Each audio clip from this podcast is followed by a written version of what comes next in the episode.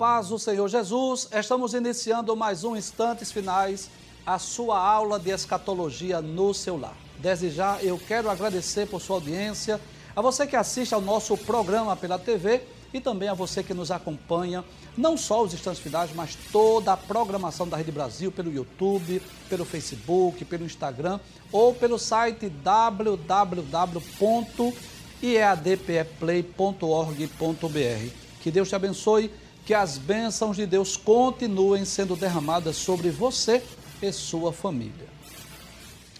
Eu gostaria de agradecer não só por sua audiência, mas pelas dezenas de mensagens que temos recebido diariamente pelo WhatsApp.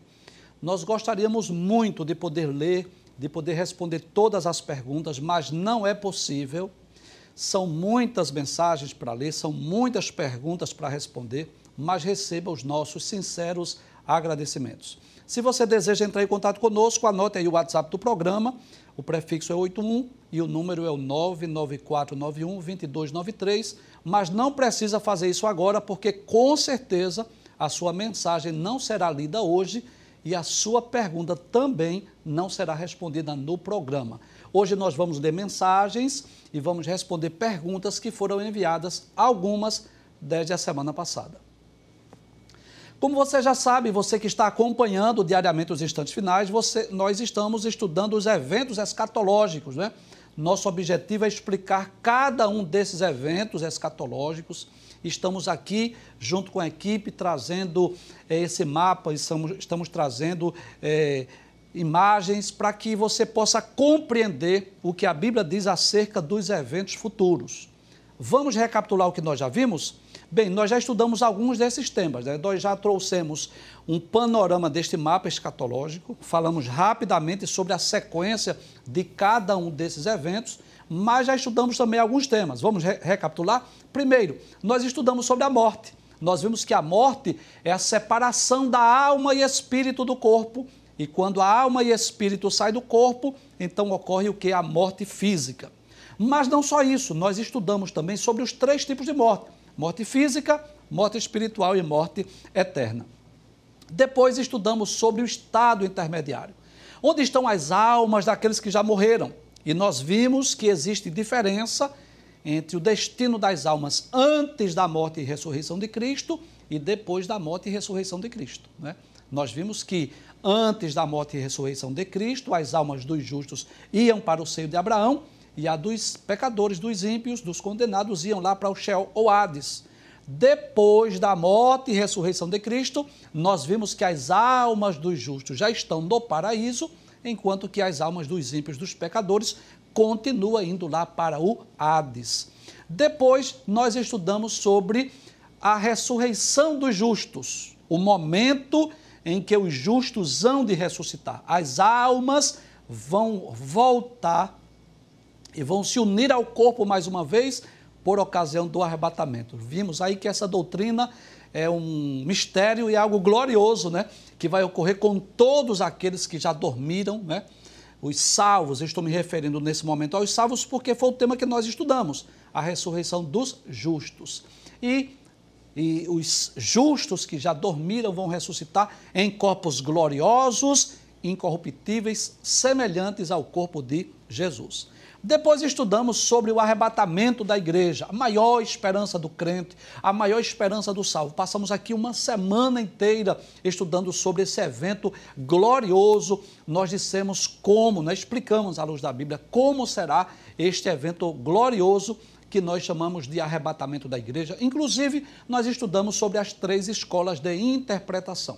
E, finalmente, semana passada, nós estudamos sobre o tribunal de Cristo foi o tema. Passamos uma semana estudando sobre este tema e nós vimos é, que esse evento ocorrerá após o arrebatamento da igreja, é o primeiro evento após o arrebatamento. Vimos que esse tribunal não é para condenação, mas para entrega de galardões. Nós falamos aqui como será a entrega desses galardões, nós falamos sobre os critérios que Cristo irá utilizar para galardoar os salvos e nós falamos né, sobre diversos trabalhos, diversas obras que nós fazemos aqui na terra e que seremos galardoados naquele grande dia. A partir de hoje, nós vamos dar início a um outro tema também glorioso, chamado de As Bodas do Cordeiro. E você sabe que bodas fala de casamento. Então é sobre este tema que nós estaremos dedicando alguns programas esta semana para falar desse casamento, da união mística entre Cristo e a sua igreja. Antes de nós explicarmos sobre este evento, eu gostaria de dizer que muitas vezes a Bíblia usa exemplos terrenos para nos mostrar verdades espirituais. Então, por exemplo, a igreja, o povo de Deus, é, existem várias figuras ou simbologias da igreja nas páginas da Bíblia. A igreja é comparada a uma família, a igreja é comparada a um corpo, a igreja é comparada a um rebanho, a igreja é comparada a um edifício, a igreja é comparada a uma lavoura. Em outros programas, se Deus assim nos permitir, nós vamos falar sobre essas figuras ou simbologia da igreja nas páginas da Bíblia. Ou seja, Deus utilizou-se dessa linguagem de exemplos terrenos, físicos, humanos, para nos mostrar verdades celestiais ou espirituais, para que nós possamos ter uma compreensão melhor. Né? Então, por exemplo, a igreja como corpo, cada um de nós somos um membro. A igreja como rebanho, cada um de nós somos uma ovelha. A igreja como lavoura, cada um de nós somos uma plantinha. A igreja como uma família, cada um de nós somos um recém-nascido, somos filhos de Deus. A igreja como um edifício, cada um de nós somos um tijolo, uma pedra e assim sucessivamente. Poderia dizer que a igreja é comparada a um exército também, onde cada um de nós somos um soldado, enfim, há várias figuras ou simbologias da igreja nas páginas da Bíblia. E uma das mais gloriosas é exatamente a figura de uma noiva. Cristo seria, nesse caso, o noivo e a igreja é a noiva, que futuramente será a esposa do cordeiro. Então, quando a Bíblia fala das bodas do cordeiro, está falando da festa de casamento, da união entre Cristo e a sua igreja. É sobre isso que nós vamos estudar. Então, nós vamos pedir aí para colocar os slides que foram preparados pela equipe para que você possa tirar uma foto, né? É bom lembrarmos isso. Eu sempre falo aqui diariamente que essas imagens elas são meramente ilustrativas. Não estamos com isso dizendo que isso será a realidade, mas várias imagens que vão aparecer não só hoje, mas no decorrer desta semana, você deve entender que são imagens meramente ilustrativas. Então, o que é que nós podemos dizer sobre essa festa de casamento ou sobre esta união entre Cristo e a sua igreja? Primeiro, nós podemos dizer que após a entrega dos galardões no tribunal de Cristo, ou seja, após esse momento em que nós seremos galardoados, recompensados no tribunal de Cristo, nós seremos levados, conduzidos por Cristo às mansões celestiais, onde dá-se-á a festa de casamento, a união entre Cristo e a sua igreja. Eu vou pedir para a produção, por gentileza, trazer o mapa mais uma vez, para nós mostrarmos no mapa, tá certo? A sequência dos eventos, se for possível. Isso, muito bem. Então, para que você possa visualizar melhor, tá certo? Aqui estão as almas dos justos lá no paraíso, e aqui está a igreja na terra. Então, por ocasião do arrebatamento, o que é que ocorre?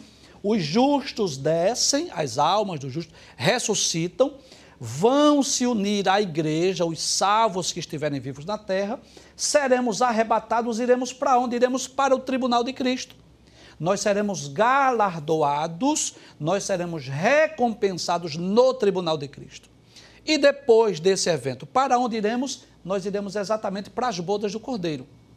Detalhes: esses dois eventos, tanto o Tribunal de Cristo quanto as bodas do Cordeiro, ocorrerá exatamente no mesmo período em que estiver ocorrendo a grande tribulação aqui na Terra. Vale a pena salientar que essa é a interpretação pré-tribulacionista. Não é? Se você é de uma outra igreja que, que acredite no mini-tribulacionismo ou pós-tribulacionismo, é claro que a interpretação da sua igreja será diferente. Não é? Mas já explicamos aqui sobre as três escolas de interpretação e aquela que nós defendemos é exatamente a pré-tribulacionista. Então, no mesmo período que estiver ocorrendo a grande tribulação, nós estaremos participando desses dois eventos, tanto do Tribunal de Cristo quanto das bodas do Cordeiro. Vamos voltar à tela anterior. E quem é que vai participar dessa celebração das bodas do Cordeiro? Com certeza a igreja, não é? Todos os salvos. E aí inclui tanto aqueles que morreram e ressuscitaram, quanto os vivos que foram arrebatados. Então, é bom lembrar isso de todos os lugares da terra que estarão reunidos não é, sobre, sob não é, os olhares de, dos seres, de miríades, de milhões de seres angelicais, para participar da celebração do maior casamento do universo. Eu quero deixar bem claro aqui que quando nós falamos de igreja, nós estamos nos referindo a todos os salvos, independente de denominações. Você deve saber disso, mas é sempre bom nós explicarmos, não é?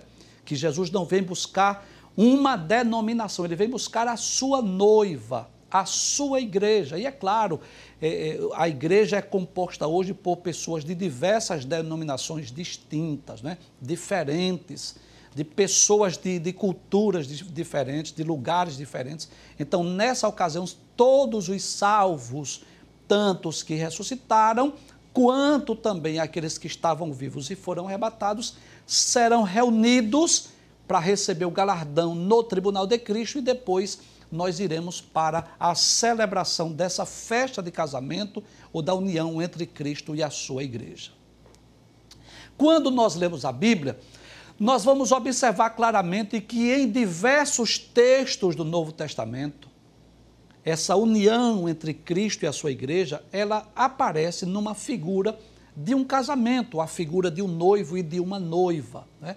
Nós já dissemos no início do programa hoje, para facilitar a nossa compreensão, para que nós pudéssemos compreender as verdades celestiais e espirituais Muitas vezes a Bíblia, o próprio Deus, o próprio Cristo ou os apóstolos fizeram uso dessa linguagem tipológica ou figurada para nós podemos entender, para nós podemos compreender como se dará esses eventos futuros, né?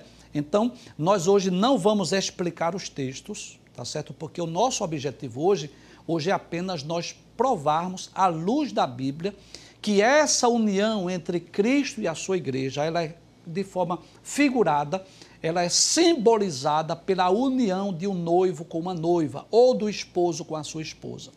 Hoje no programa nós não vamos explicar os textos, porque o nosso objetivo hoje é apenas mencionar onde nós encontramos na Bíblia essa figura ou essa ilustração da igreja como uma noiva e de Cristo como um noivo, ok? Então vamos citar alguns textos bíblicos. Em primeiro lugar, nós gostaríamos de citar, pode passar o slide, por favor. Eu gostaria de citar Mateus capítulo 22, versículo 2. Por favor, pode passar a próxima tela. Isso.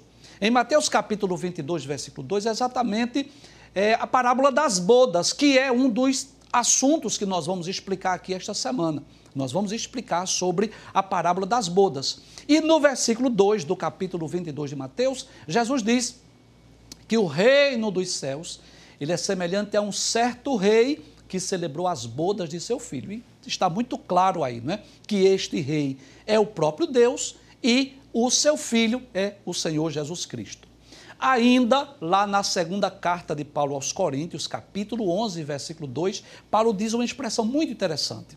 Ele diz assim: Olha, eu estou zeloso de vós, com zelo de Deus, porque vos tenho preparado para vos apresentar como uma virgem pura a um marido, a saber, a Cristo.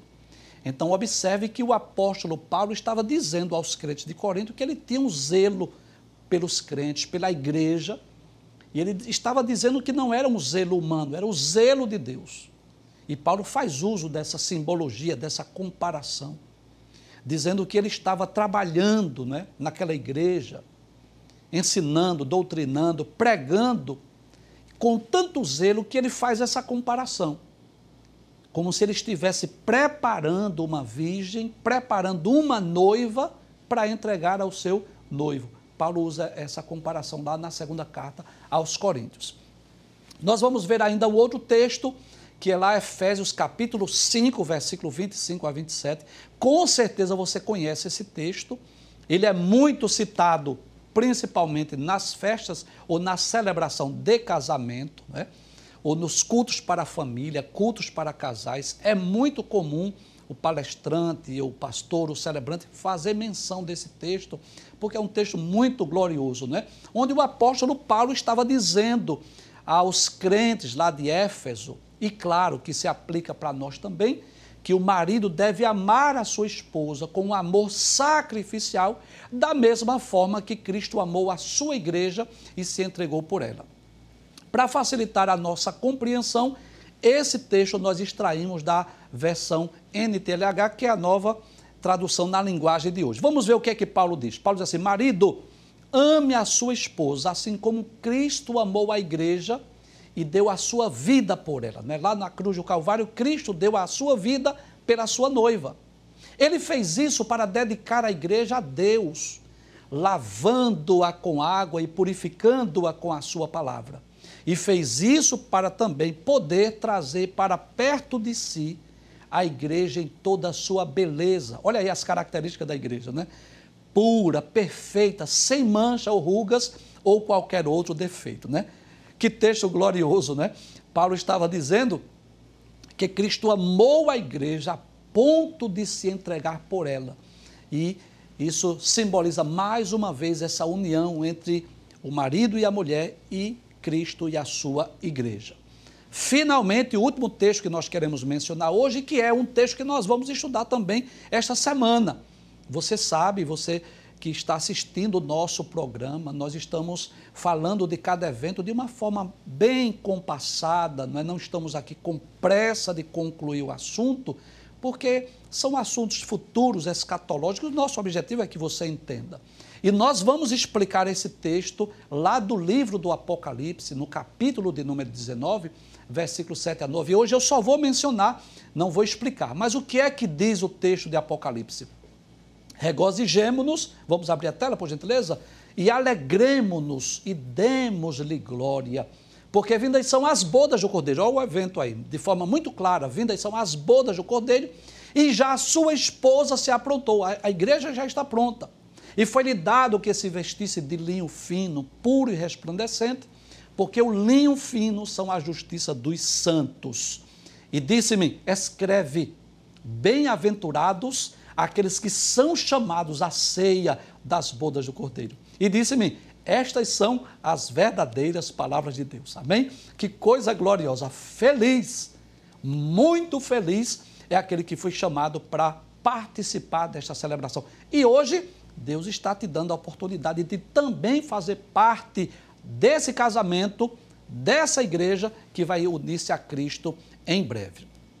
Mas nós gostaríamos hoje, nesta aula introdutória sobre as bodas do Cordeiro, falar sobre as principais diferenças entre as bodas do Cordeiro e o casamento aqui na terra. Então eu queria, eu quero dizer algo aqui que eu considero de suma importância. Nós já vimos aí vários textos bíblicos onde a Bíblia de forma figurada ou ilustrativa mostra a união entre Cristo e a igreja, comparando com a união do noivo e a noiva em uma festa, uma celebração de casamento.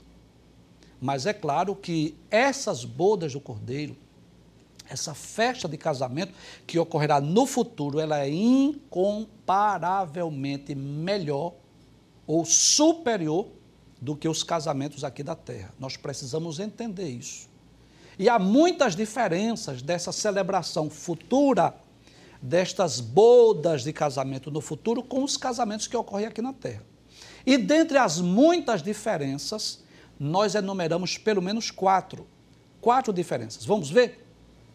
Então, quais são as principais diferenças entre as bodas do Cordeiro, o casamento, a união entre Cristo e a sua igreja com os casamentos aqui na terra? Primeiro, a primeira diferença é que o amor, tanto do noivo para com a noiva, quanto da noiva para com o noivo, é um amor recíproco e verdadeiro.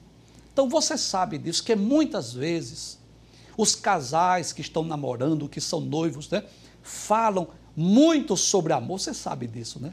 Fala muito sobre amor, mas que às vezes o amor vai embora, esfria, acaba. Quem nunca ouviu uma história assim, que o marido chegou para a mulher e disse, não, mas eu não lhe amo mais. Ou vice-versa, a mulher disse, não, olha, não dá para viver junto porque eu já não sinto mais amor por você. Ou às vezes alguém que casou simplesmente por interesse, às vezes por interesse financeiro, às vezes porque viu uma beleza física externa e casou, mas que não havia o verdadeiro amor. Não havia esse amor recíproco e verdadeiro um para com o outro.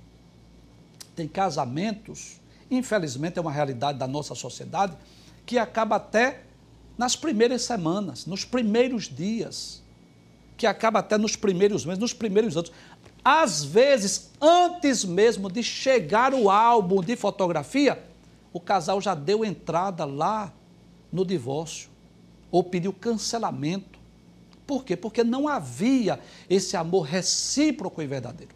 Mas nesse casamento futuro, o amor é, é recíproco e verdadeiro. O noivo já provou isso. Como é que o noivo provou? Ele deu a sua vida por nós na cruz.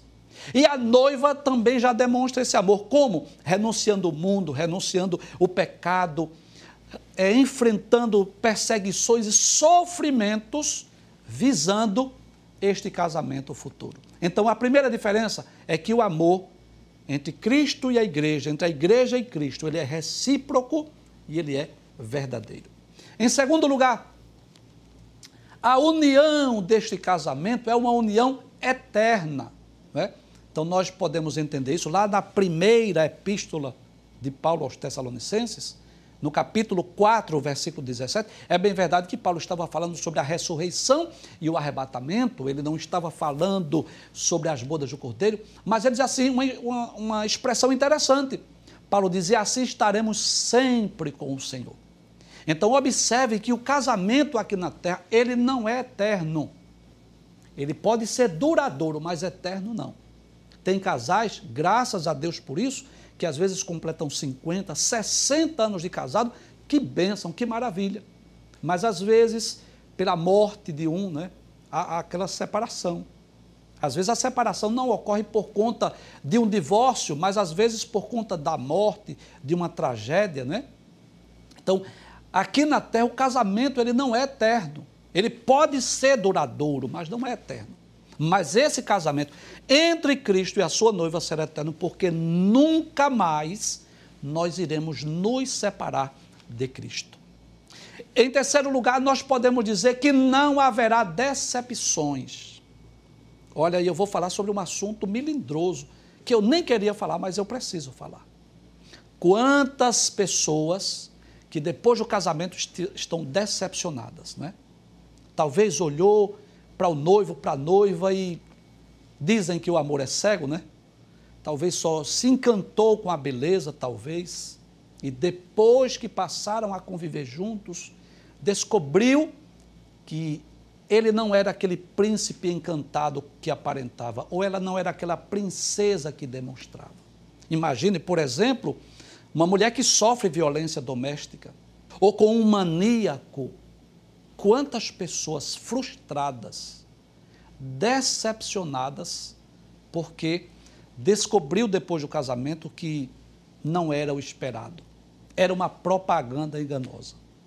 Mas essa união entre Cristo e a igreja não haverá decepções. E por que não haverá, professor? Como é que o senhor sabe? Por duas razões. Primeiro, o noivo é perfeito. Segundo, a noiva é perfeita.